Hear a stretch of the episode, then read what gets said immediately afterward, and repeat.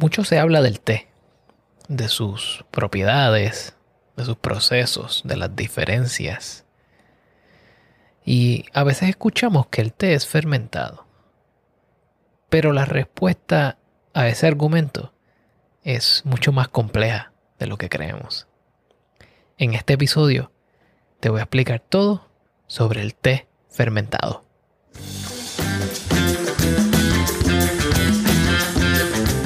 Bienvenidos a The Food Engineer Podcast, un podcast dedicado a la exploración de alimentos y bebidas fermentadas. Yo soy tu anfitrión, Cristian Mercado.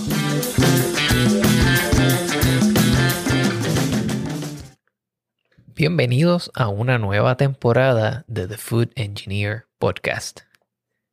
En el episodio de hoy vamos a hablar sobre el té fermentado. Quizás estás familiarizado con el té.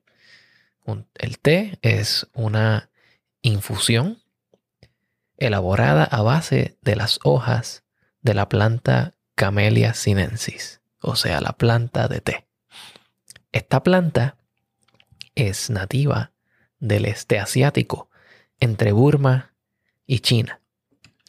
Y existen varias subvariedades de esta planta que varían por región y por productor. El té es consumido tanto caliente como frío.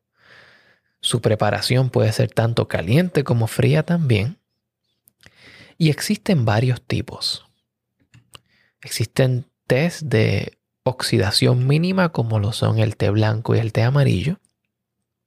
Existen té de oxidación media como el ulón y el té verde. Y existen tés que son altamente oxidados como el té negro. Pero fuera de estas clasificaciones basadas en oxidación, existe una categoría de té fermentado. Y el té fermentado, el más común o el más conocido, es el puer. El puer es un té que pasa por un proceso de fermentación luego de haber sido oxidado y secado. Y te voy a explicar un poco más cómo es el proceso antes, durante y después de esta fermentación. Pero para eso, tenemos primero que hablar de la oxidación. La hoja de té, una vez es recogida, es macerada. Esta maceración básicamente lo que hace es eh, dejar las hojas de té expuestas y pueden ser manipuladas para que entonces se exponga parte del material interno y se ponga en contacto con el exterior. Este proceso hace que muchas de las enzimas que están presentes en la hoja actúen en el material que está dentro de la hoja y oxiden algunos de los compuestos que ya existen en el té. Depende la cantidad de tiempo que la hoja de té esté expuesta a esta oxidación es el tipo de té que va a ser creado. Luego de que el té es oxidado, tiende a ser secado. Este secado va de varias maneras. En algunos casos, el té es secado tostándolo en un wok, en un sartén al fuego, donde se reduce o se desnaturaliza en gran parte de las enzimas y entonces reduce la cantidad de actividad enzimática y de oxidación. Para luego entonces ser secado al sol o al aire libre por un tiempo definido por el tipo de té que sea procesado. Ya que sabemos un poco más sobre cómo se procesa el té, Ahora vamos a hablar del té fermentado específicamente. Como dijimos anteriormente, el té fermentado más famoso o más común es el puer, que viene de la región de Yunnan en China. Y existen dos variantes principales del puer. Existe el puer crudo y el puer madurado. El puer crudo viene siendo el té fermentado original. Es un té el cual al ser macerado, es luego secado al sol y una vez seco se humedece con vapor y se forma en una prensa o a mano en forma de un disco. Este disco se envuelve en papel o en bambú y entonces es añejado desde semanas hasta años. Puedes conseguir este tipo de puer eh, crudo llamado Sheng puer en distintas fases de añejamiento. Se puede consumir bastante joven una vez expuesto en el molde, pero normalmente se añeja. Se añeja por algunos 10, 20 años. Y durante ese añejamiento ocurre cierta degradación de los compuestos que están en el té, ya sea por las enzimas que están ahí activas o por la fermentación de las hojas al estar en el, en el prensado. Y esto es algo que ocurre muy lentamente y que ciertamente es ayudado por el ambiente en el cual está. O sea que si tienes un té Shen Puer que ha sido mantenido en un área seca, desértica, por dos o tres años, no se va a comportar de la misma manera que un té que haya sido puesto en un lugar caliente y húmedo por la misma cantidad de tiempo. Y es que estos tés están constantemente cambiando. Por otra parte, tenemos el puer madurado. También se le llama puer cocido y se le conoce como show puer. Este té es muy similar al Sheng o al crudo, con la diferencia de que una vez es secado, entonces se vuelve a poner en, en pilas, se humedece, se pone en pilas y se deja fermentar por dos, cuatro semanas y hasta un poco más de tiempo. Este tipo de fermentación es ciertamente similar al tipo de fermentación que ocurre en una composta, donde se ponen hojas en una pila y cada cierto tiempo se revuelven para que entonces ocurra una fermentación mixta en la cual se degradan muchos de los compuestos que están ahí, pero también se metabolizan compuestos nuevos. Y aunque en su origen se dice que el, el té madurado o el show puer era una copia rápida de cómo hacer el té fermentado, eh, se ha mostrado que con el tiempo tiene unas características distintas que algunas personas prefieren. Este té una vez es fermentado en pilas, se divide en, en pilas más pequeñas o se riega con un espesor menor como encima de unas tablas y se deja secar. Es importante notar que esta fermentación puede ocurrir de manera espontánea, o sea, basada en los microorganismos que ya están presentes en el ambiente, o puede ser inoculado. Y la manera en que se inocula depende del productor. Algunos productores pueden tener microorganismos que los compran a un laboratorio y los diluyen y le echan un inóculo a la montaña de té. O pueden tener té que ya ha sido fermentado previamente y se reserva para ser utilizado como inóculo en este, en este nuevo grupo de té que, que ha de fermentar. Entonces tenemos este té que fue fermentado, que fue secado. Y cuando termina este proceso tienes unas hojas de té que contiene una alta cantidad de microorganismos, esporas. Entre estos microorganismos hay hongos y bacterias. Y este té tiende entonces a ser limpiado por unas máquinas que con electricidad estática recogen algunos de las esporas y del polvo. También pasa por una mesa vibratoria donde se separa un poco las hojas de té y se recoge el polvo. se clasifica de acuerdo a su tamaño y entonces pasa el proceso donde se convierte en esta forma, en esta geometría de disco, la cual asociamos con el té puer. Este té que ha sido fermentado y secado es humedecido al vapor. Entonces las hojas que estaban secas, crujientes y un tanto frágiles, se suavizan con el vapor y entonces se moldean. Pueden ser moldeadas a mano o pueden ser moldeadas a máquina. Entonces, una vez se crea esta forma de disco con el té que ha sido suavizado por el vapor, estos discos se dejan secar en un ambiente controlado. Cuando tenemos una producción más artesanal, el secado puede ser al aire libre, pero cuando tenemos una producción más industrial, el secado puede ser llevado a cabo en unos cuartos calientes con un flujo de aire muy rápido para sacar la mayor cantidad de humedad posible del té. Y entonces tenemos estos discos que son luego empacados y enviados a su destino.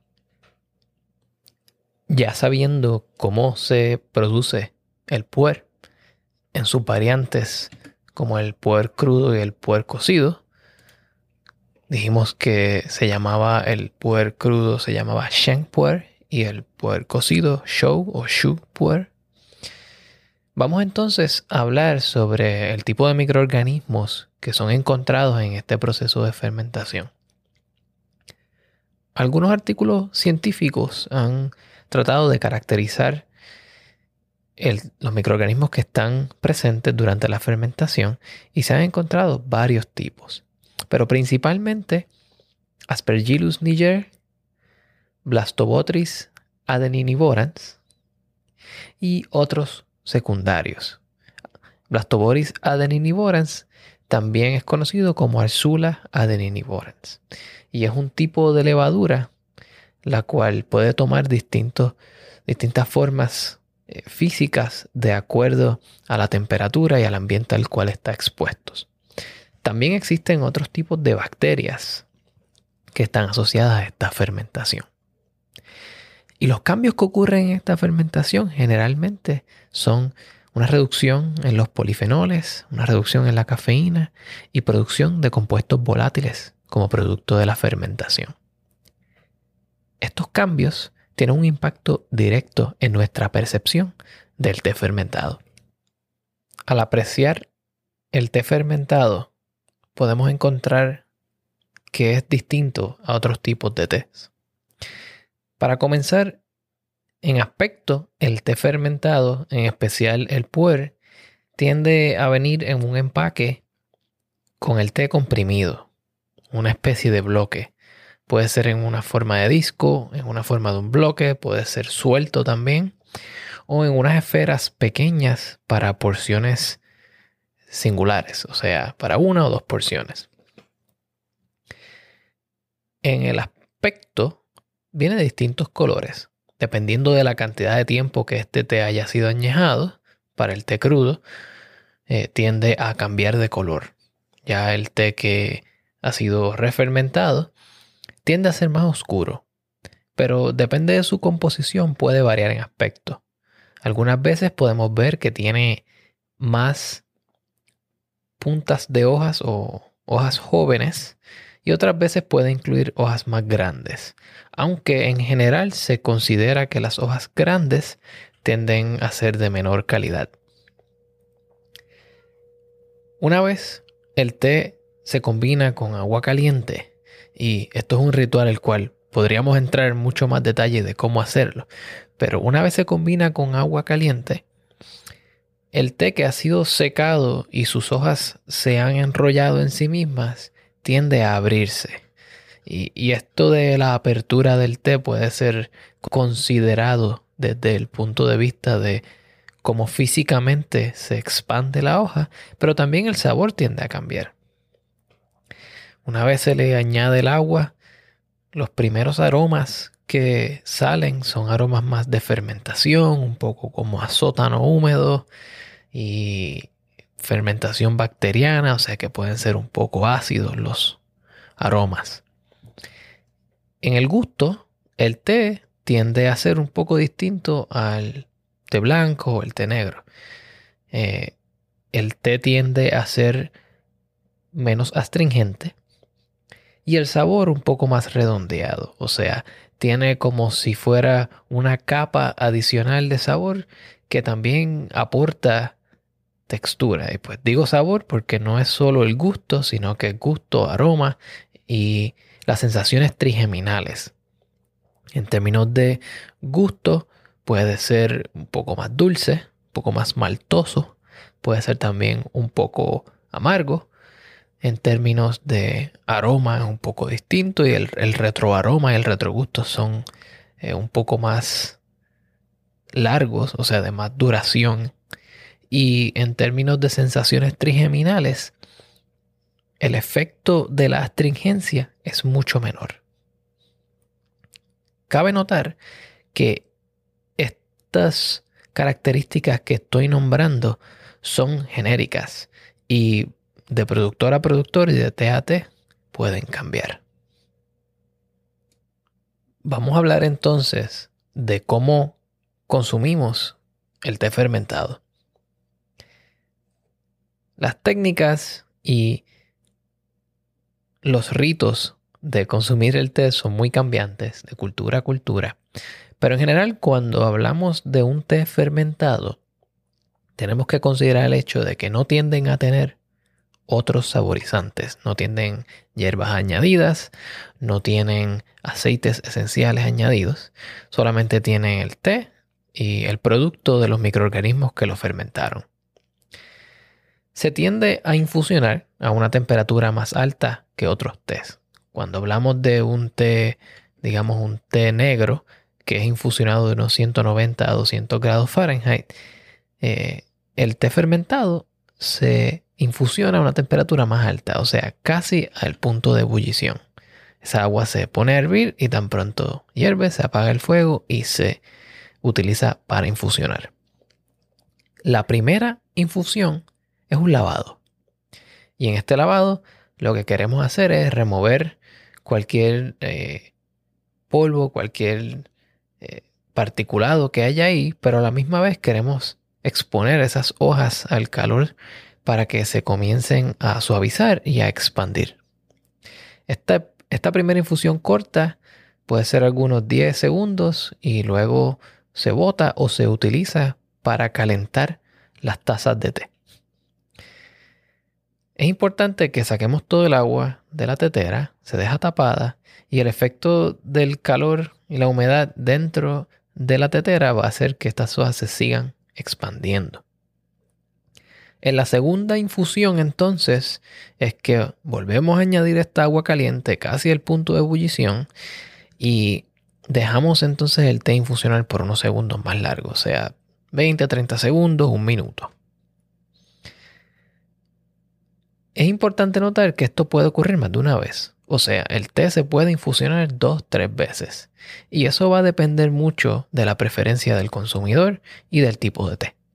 Algunas personas prefieren eh, que el té sea infusionado varias veces en infusiones cortas, mientras que otras personas prefieren una infusión más larga de 3 minutos a 5 minutos y solamente infusionarlo una sola vez. Así que en cierta manera es preferencia. Cuando consumimos el té, tal cual otros alimentos fermentados, otras bebidas fermentadas, tendemos a analizarlo, a tratar de entender cómo estamos percibiendo los compuestos que están ahí. Y por eso se tiende a ver que cuando se consumen estos tés se tiende a consumir en sorbos, donde se toman sorbos y se airea ese, esa porción de té que entra a tu boca, para entonces dejar que se oxigene o se airee y volatilizar ciertos, ciertos compuestos. Esta volatilización lo que hace es que nos ayuda a percibir mejor el té. Pero claro, depende mucho de cuál sea la ocasión. Si estamos hablando de una ocasión en la cual queremos con mucha calma entender el tipo de té que estamos consumiendo y si nos gusta o no, pues podemos tomarnos más tiempo. Pero si estamos en un ambiente más social y disfrutando en familia o entre amigos o con una comida, entonces este tipo de interacción quizás no sea la más apropiada. Cabe notar que cuando consumimos los té fermentados, el maridaje con comidas o aperitivos puede ser un tanto distinto a otros tipos de té. Me refiero a que tendemos a pensar, por ejemplo, el té negro se consume con cosas más dulces porque esa amargura y astringencia juegan muy bien con el dulce. Pero con el té fermentado tenemos eh, unos sabores que incluyen gustos más dulces, menos astringentes, unos olores más complejos. Así que se da bien con aperitivos a base de cerdo, eh, con alimentos ya fermentados y una variedad de alimentos que se tienden a ver más comúnmente en la cocina china. Pero te invito a que trates el té fermentado, que lo marides con distintos aperitivos y distintas comidas y explores este té tan único proveniente del este asiático. Si tienes más dudas o preguntas sobre el té fermentado o sobre algún otro alimento fermentado que quieras que yo cubra en este podcast, envíame un mensaje de o me puedes conseguir en las redes sociales como The Food Engineer Podcast. Hasta la próxima.